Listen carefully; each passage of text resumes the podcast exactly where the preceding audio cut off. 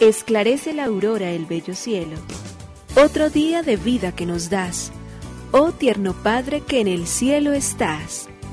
A esta hora, unamos nuestros corazones en alabanza al Señor, Creador de todo cuanto existe. Compartamos el Evangelio. Reflexionemos en su palabra.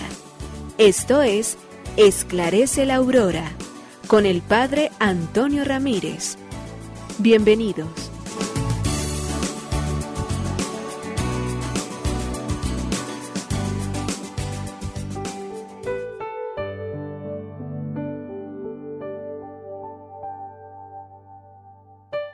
Bueno, muy buenos días. Hoy domingo 14 de noviembre del año 2021, a poquísimos días de terminar ya este año litúrgico que el Señor nos ha regalado.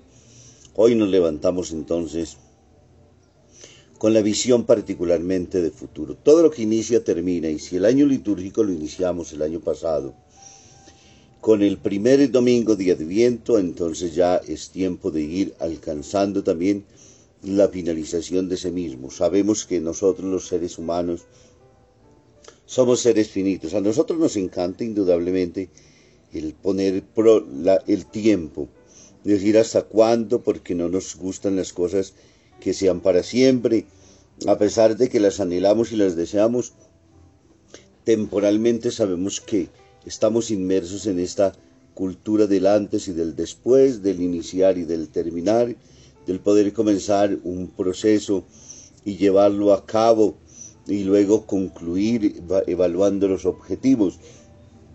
Podríamos decir que este domingo el Evangelio y las Sagradas Escrituras, las tres lecturas nos hablan de la misma y gran riqueza que tenemos obligatoriamente que contemplar. Al tiempo le sucede entonces su finalización. Por ello comenzamos un día y lo terminamos por ello iniciamos un año y se va yendo, por ello vamos cumpliendo años, por ello vamos también entonces encontrándonos con el final de nuestra propia vida, en ese encuentro definitivo con el Señor al cual estamos llamados. Todo entonces en el plazo y en el tiempo que Dios a bien tiene para todos y cada uno de nosotros. De ese tiempo le queremos dar gracias, pero de ese tiempo también queremos ser conscientes. El Señor hoy nos ayuda a abrir los ojos, a estar pendientes, porque cuando venga quiere encontrar entonces en nosotros un corazón disponible, un corazón deseoso de poder celebrar y de vivir con Él, de entrar en el reino definitivo, de poder sentarse a la mesa con la figura que Isaías hace algunos domingos nos presentaba, preparar el Señor sobre este monte manjares suculentos y vinos de solera. Eso vamos a celebrar con el Señor. Y hoy ya entonces se nos anuncia de manera apocalíptica, indudablemente, pero es el momento final del encuentro personal, pero también de la historia colectiva que sabremos que habrá un día en el cual Jesucristo entregará en manos de su Padre la obra realizada. Por ello démosle gracias en este día, por ello alegrémonos yendo a escuchar su palabra, alimentarnos con su cuerpo y con su sangre. Por ello hagámonos amigos del Señor en el diario vivir nuestras obras de caridad, nuestro servicio a los pobres, nuestra búsqueda de bienestar a los demás. Hoy decimos gracias, oh Señor, Creador del universo. Nos unimos a la Iglesia Universal que ora. Esclarece la aurora el bello cielo, otro día de vida que nos das. Gracias a Dios, Creador del universo, oh tierno Padre que en el cielo estás. Nuestras voces unimos al concierto que el universo eleva ya en tu honor. Desde la tierra al cielo más profundo, tierno Padre magnífico Hacedor, conserva nuestras almas sin pecado, a nuestro cuerpo da fuerza y salud y nuestra mente ilumina piadoso con un rayo benéfico de luz. Por nuestra amada patria suplicamos, por la iglesia elevamos oración, por nuestros amados padres y familia, siempre dichosos los hagas tú, Señor. En tu santo nombre, comenzamos este día de vida que nos das. Haz que lo acabemos santamente, oh Padre nuestro que en el cielo estás.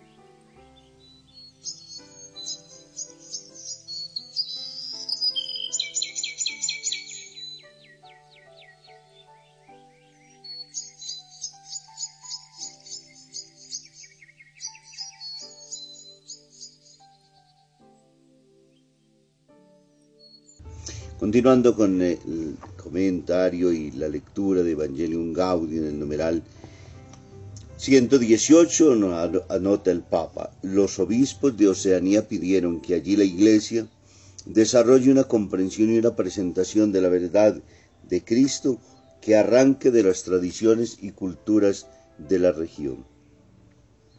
E instaron a todos los misioneros a operar en armonía con los cristianos indígenas para asegurar que la fe y la vida de la Iglesia se expresen en formas legítimas adecuadas a cada cultura. No podemos pretender que los pueblos de todos los continentes, al expresar la fe cristiana, imiten los modos que encontraron los pueblos europeos en un determinado momento de la historia, porque la fe no puede encerrarse dentro de los confines de la comprensión y de la expresión de una cultura.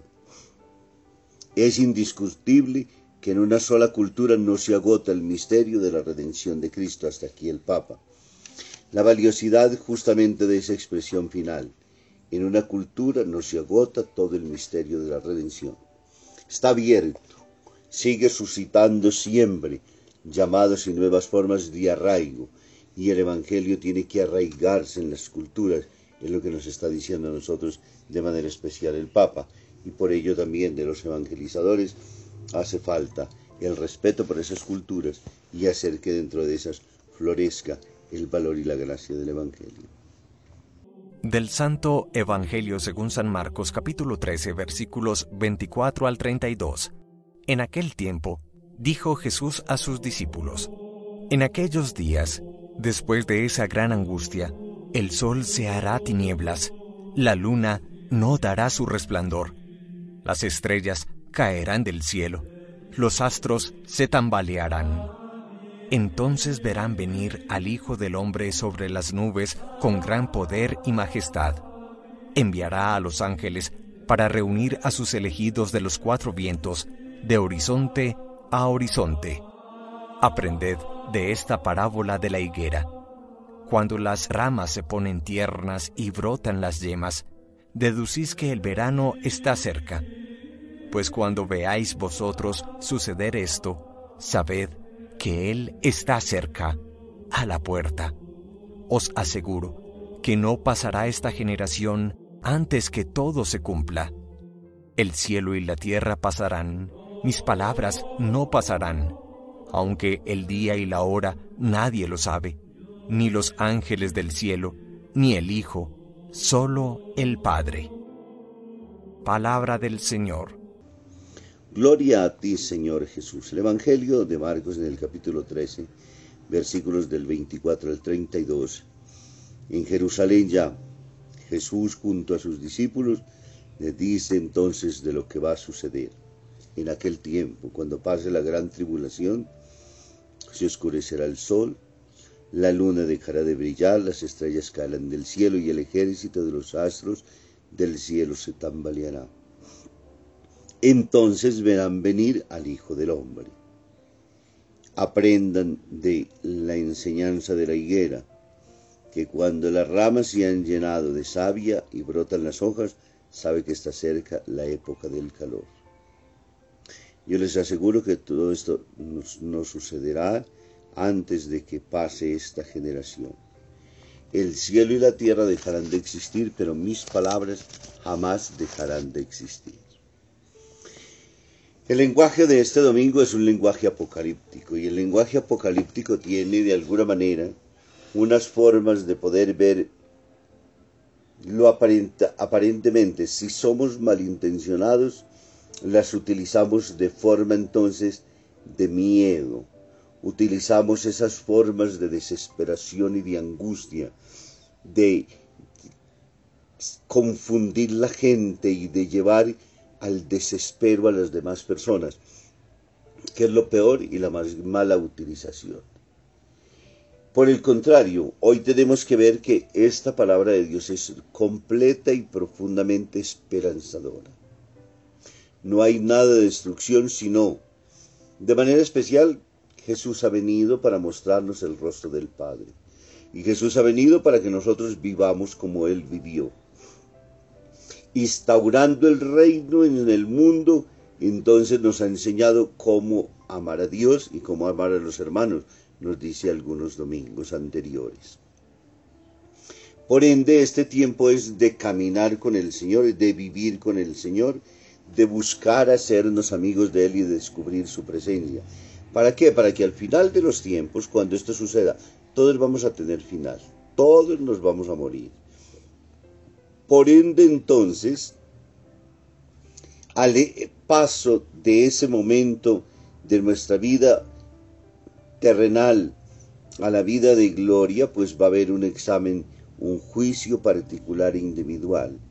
Y después al final habrá uno universal, donde Jesús presentará delante de su Padre Dios entonces toda la obra realizada, la maravilla de lo que ha hecho, el valor que ha, podríamos decir, producido su propia encarnación. Y por ello hay entonces las imágenes a nosotros que nos invita, aprendan de la higuera, que cuando sus hojas tiernas han renacido después del crudo invierno, después de que ha pasado ese momento dificilísimo de la muerte, pero luego de la resurrección también, ahora entonces anuncian la llegada del verano. Con ello Jesús que nos está diciendo que todo discípulo debe estar pronto a la intervención de Dios y que, alimentando su esperanza, en pequeños signos, donde en el trabajo y en la vida, en la simplicidad del mundo, en el testimonio concreto, por donde quiera que vayamos, podemos decir que el reino de Dios ha comenzado. Porque no ha dejado de ser teoría para volverse práctica. Porque nos ha mostrado entonces que la obra suya, la redención que hemos recibido, comienza a producir sus propios frutos en cada creyente, en cada discípulo. Nos invita a confiar en su palabra, para entender de que Él es el Señor y dueño de la historia y que Él conduce. Entonces por ello sus palabras al final todo el pasará, pero esta mi palabra se cumplirá. Ella nos está ayudando a nosotros también, de igual manera que sea nuestra propia guía a que estemos siempre abiertos.